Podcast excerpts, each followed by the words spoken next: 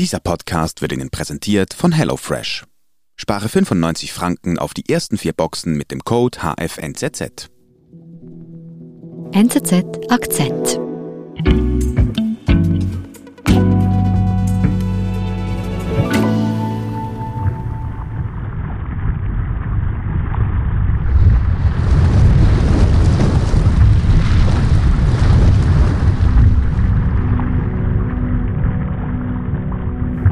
Zwei Wochen gab es im Südpazifik einen gewaltigen Knall.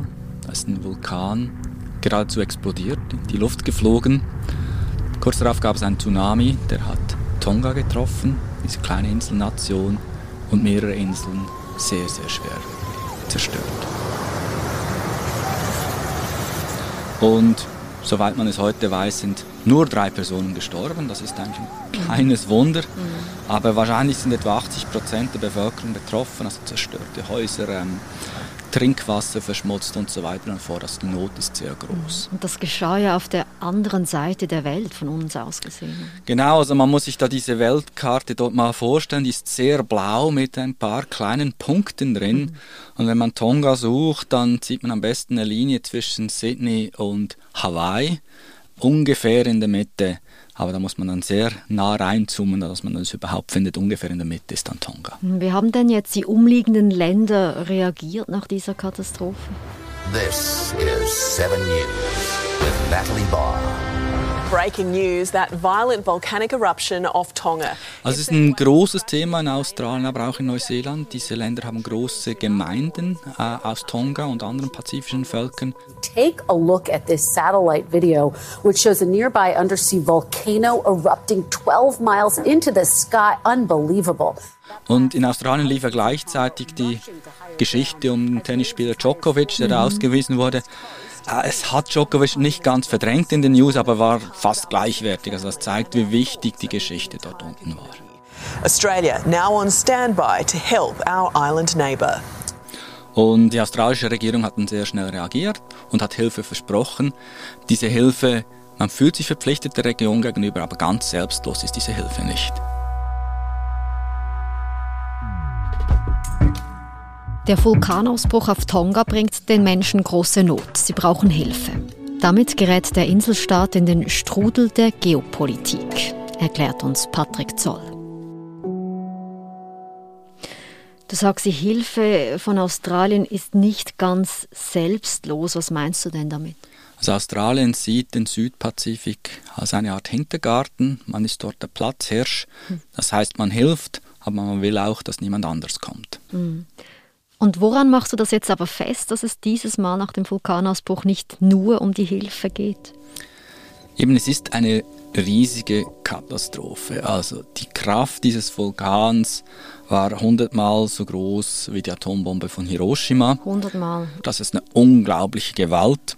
Und es ist äh, wahrscheinlich die größte Naturkatastrophe, die Tonga je erlebt hat. Du hast uns ein Video mitgebracht, das uns zeigt, wie das Ausmaß ähm, ist. Vielleicht schauen wir das kurz an.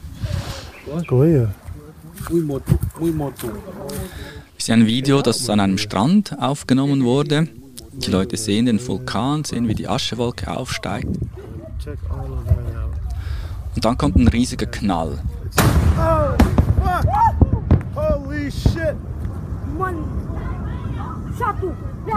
Und dieser Knall, muss man im Nachhinein sagen, der hat zwar die Leute sehr erschreckt, war aber auch eine Warnung für die Leute. Die haben gemerkt, da kommt was. In der Region weiß man, wenn ein Vulkan ausbricht, gibt es häufig einen Tsunami. Und vor einem Tsunami kann man sich nur retten, indem man möglichst schnell sich in höhere Gebiete begibt. Und der Knall hat den Leuten gesagt, wir müssen weg. Das ist ein Riesenknall, das ist eine riesige Wucht. Der Knall, es gibt Berichte, dass der Knall bis nach Alaska gehört wurde. Das sind 5000 Kilometer weit weg. Es gab dann erste Berichte, dass da ein Vulkan war, aber sehr schnell ist die Kommunikation zusammengebrochen und dann hat man eine Zeit lang nichts mehr gehört von Tonga. Ja, also die, die Region war abgeschnitten. Die Region war abgeschnitten, weil das einzige Kabel, das dorthin führt, das wurde unterbrochen. Ja, also was dann passiert war, dann als die Aschewolke sich ein bisschen gesetzt hat, nach etwa zwei Tagen, kamen dann wirklich Aufklärungsflugzeuge aus Neuseeland und mhm. aus Australien, also auch wieder weit über 2000 Kilometer weg. Mhm. Und die zeigen, was dann wirklich passiert ist. Also die zeigen die Asche, die alles bedeckt, die zeigen die Zerstörungen an den Stränden durch den Tsunami. Und das löst dann in Australien was aus. Also der australische Premierminister Scott Morrison tritt kurz darauf vor die Presse. Und diese Bilder haben ihn offensichtlich berührt. Er kündigt sofort Hilfe an. I really feel for, it's a very small island community in Tonga, and there are a lot of Australians uh, of Tongan descent. So we feel deeply for our family in, in Tonga, and, and they're getting our help. Und was macht denn Australien jetzt mit dieser Situation? Australien hat dann sehr schnell äh, beschlossen, Hilfe zu senden und äh, in solchen Fällen kommt in dieser Region eigentlich gibt es nur ein Mittel, das ist die Marine und die haben sich dazu entschieden, die HMAS Adelaide zu schicken. Adelaide ist das größte Schiff der australischen Marine. Sehr gut geeignet für solche Sachen. Das, ist, das Schiff ist deutlich über 200 Meter lang, hat ein riesiges flaches Deck. Da können also gleichzeitig mehrere schwere Helikopter landen, Lasten mhm. aufnehmen, absetzen. Man könnte auch Leute auf so ein Schiff evakuieren, wenn es mhm. nötig wäre. Das ist ein Schiff, das gemacht ist, im Krieg Truppen an oh. Land zu bringen. Das oh. ist natürlich auch sehr geeignet, um Hilfsmaterial an Land zu bringen. Eben, also es macht Sinn, dass Australien hier dieses riesengroße Kriegsschiff genau. nach Tonga schickt. Und gleichzeitig ist das aber auch, sendet man natürlich auch ein Signal aus, wenn man so ein großes Schiff einsetzt. Man zeigt, man ist der Platzhirsch und dieses Zeichen wurde mit der HMAS Adelaide ganz klar gesetzt. Okay, ein, ein Signal. An wen denn konkret? Also an wen richtet sich dieses Signal? Es ist ein deutliches Signal an China. Was meinst du damit? Jetzt muss man ein bisschen den größeren Kontext anschauen. In dieser Region ist ein geopolitisches Wettrennen im Gang. Traditionell, wie ich gesagt habe, haben die Australier, aber auch die Amerikaner das als ihr Gebiet gesehen. In den letzten Jahren ist China da immer präsenter geworden. Die chinesische Marine fährt immer weiter rum in Manövern, ist viel stärker geworden. Mhm. China ist ein großer Investor in dieser Region. China vergibt Darlehen und wenn man zum Beispiel Tonga anschaut, Tonga hat große Schulden oh. gegenüber China. Ja. Und auch diplomatisch hat ähm, China da einige Erfolge zu verzeichnen in den letzten Jahren. In der Region gab es noch verschiedene Länder, die Taiwan anerkannt haben bis vor kurzem. Da gab es jetzt einige Umschwünge. Also China drängt da immer mehr vor und die Australier und andere westliche Länder sehen das mit großer Besorgnis. Mit Besorgnis, weil das strategisch problematisch sein könnte vor allem? Die Region ist strategisch äh, wichtig. Vielleicht darf ich historisch ganz kurz zurückblenden. Die, die den Zweiten Weltkrieg in der Region auch kennen, wissen, dass um diese Inseln wahnsinnig gekämpft wurde. Und eigentlich für Australien ist es auch ein Schutzfall. Also gegen mhm. Norden, damals gegen Japan, heute gegen China. Und den will man nicht aufgeben. Mhm. Jetzt sendet Australien das Signal an China, will verhindern, dass China da mehr Einfluss ähm, nimmt in dieser Region. Hat denn jetzt China etwas getan in Bezug auf Tonga? Ja, China hat auch Hilfe ähm, zuerst versprochen und mittlerweile geliefert. Es ist schon chinesisches Flugzeug gelandet und ein chinesisches auch ein Kriegsschiff ist auch vor Ort. Mhm. Also die lassen sich nicht lumpen mhm. und die zeigen das auch. Auf ihren Medien wird das sehr klar dargestellt. Sie haben sogar behauptet, sie seien die Ersten gewesen, mhm. die da gewesen seien. Mhm. Äh, das stimmt nicht. Okay, also es ist aber trotzdem so ein bisschen ein Wettrennen. Das ist ein klares Wettrennen, ja. Und ist das aber vergleichbar, die Hilfe, das Ausmaß, oder kann man sagen, China, die Hilfe von China ist eigentlich keine Konkurrenz für Australien? Ja, grundsätzlich kann man sagen, in so einer Situation kann Tonga alle Hilfe brauchen, mm. die mhm. es kriegt. Mm. Und äh, dass China per se mal Hilfe schickt, ist ja auch nichts Schlechtes mm. und nicht Verbotenes, im Gegenteil. Aber ähm, es ist mehr auf australischer Seite oder auf amerikanischer Seite, wo man findet, man wäre da lieber alleine. Okay. Und bei dieser Hilfe, also damit ich das verstehe, geht es, nehme ich an, vor allem um Katastrophenhilfe, also Lebensmittel etc. Einerseits geht es darum, eben trinken, essen, sanitäre Anlagen, Dach über dem Kopf. Mhm. Aber es geht noch eben etwas Zweites, noch etwas ganz anderes. Es geht auch darum, dass Tonga wieder einen Internetanschluss erhält. Mhm. Wir sind gleich zurück. Dir fehlt die Inspiration, was du kochen möchtest, und du hast mal wieder keine Lust einkaufen zu gehen? Mit HelloFresh kannst du deine Essensplanung entlasten. Wähle aus abwechslungsreichen Gerichten aus, worauf du Lust hast und lass dir deine Box zum Wunschtermin entspannt nach Hause liefern. Spare 95 Franken mit dem Code HFNZZ auf deine ersten vier Boxen.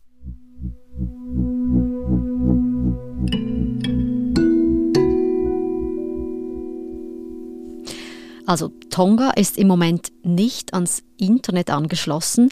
Was ist denn genau das Problem?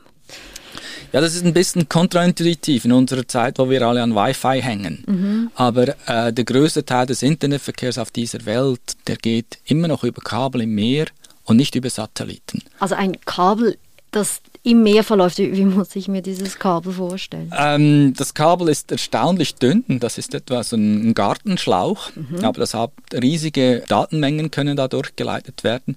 Und die gibt es eigentlich quer durch die Ozeane. Also zwischen Nordamerika und Europa oder eben zwischen Australien via Südpazifik in die USA. Mhm. Und das Problem für Tonga ist, die haben zwar auch seit knapp zehn Jahren so ein Kabel, aber eben nur eins. Okay, und nur über dieses Kabel kommt eigentlich Internet nach Tonga? Im Normalfall läuft dort mehr oder weniger die gesamte Telekommunikation drüber. Also das ist Internet, wenn äh, jemand Netflix schaut, mhm. aber auch das Telefon läuft dort drüber. Oder so Anwendungen halt wie, wenn ich irgendwo auf der Welt mit meiner Kreditkarte Geld aus einem Geldautomaten ziehe, muss der Automat mit dem globalen Netz kommunizieren und zu schauen, soll ich das Geld erhalten oder nicht. Das funktionierte in den ersten Tagen nicht mehr auf Tonga. Okay, also enorm wichtig für den Alltag dieses Kabel. Das ist jetzt kaputt. Was geschieht denn jetzt damit? Man weiß, wo es kaputt ist, ist relativ nah an Tonga dran. Mhm. Und repariert wird das eigentlich relativ rudimentär. Also da muss ein Spezialschiff kommen, das zieht dieses Kabel hoch und dann wird das von Hand zusammengespleist, heißt das. Also werden diese Teile wieder verbunden, das Ganze neu versiegelt und wieder auf den Meeresgrund gelegt. Das klingt jetzt wahnsinnig einfach. Ja. Ähm, ja, ja. es wird halt alles ein bisschen schwieriger, wenn es ähm, ein paar Dutzend oder hundert Meter unter dem Meeresgrund liegt. Also gibt es ein paar wenige Spezialschiffe auf dieser Welt. Mhm. Und das Schiff, das jetzt da gerufen wurde, ist die Reliance.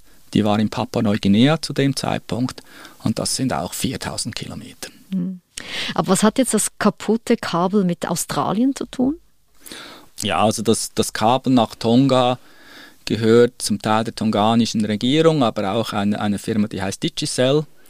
Wobei die Digicel hat jetzt ihren Teil gerade verkauft und zwar an die australische Telstra. Ah. Und Telstra ist so ein bisschen die Swisscom von Australien, wenn man will. Also der frühere Monopolist, frühere Staatunternehmen, heute privatisiert. Mhm.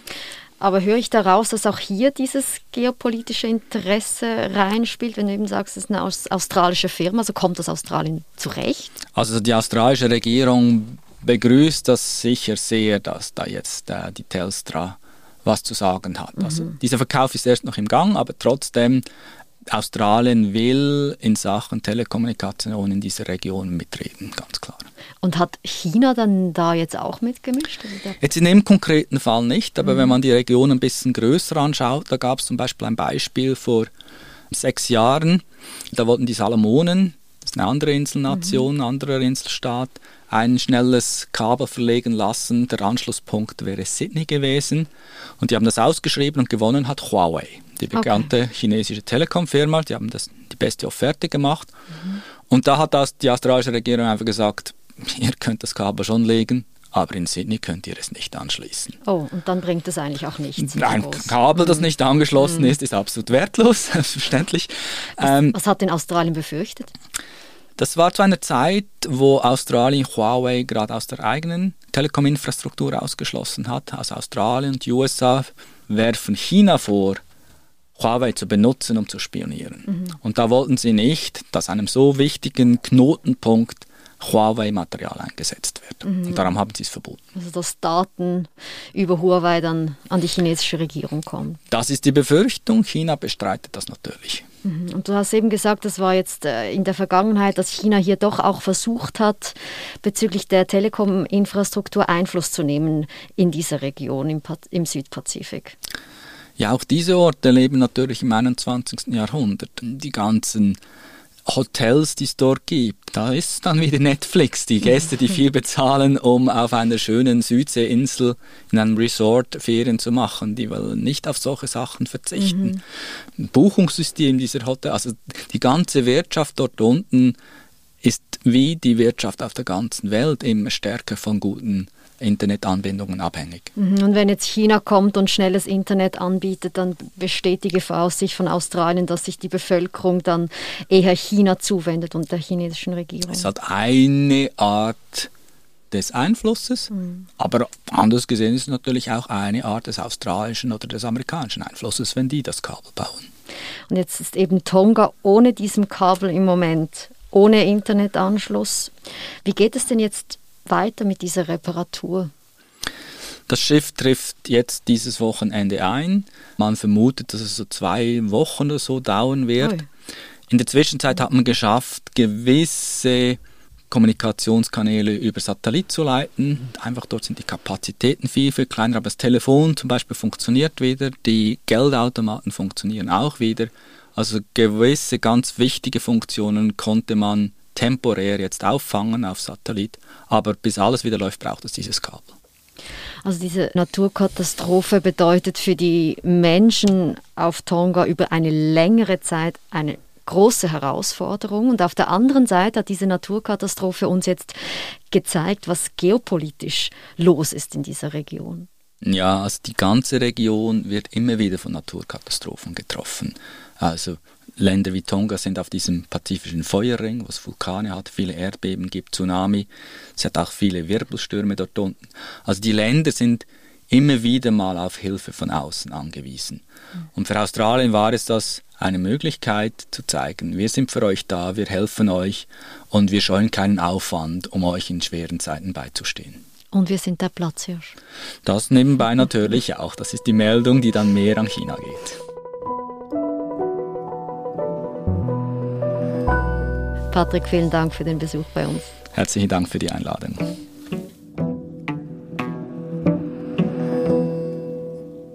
Das war unser Akzent. Produzenten sind Marlen Oehler, Sebastian Pannholzer und Benedikt Hofer. Ich bin Adin Landert. Bis bald.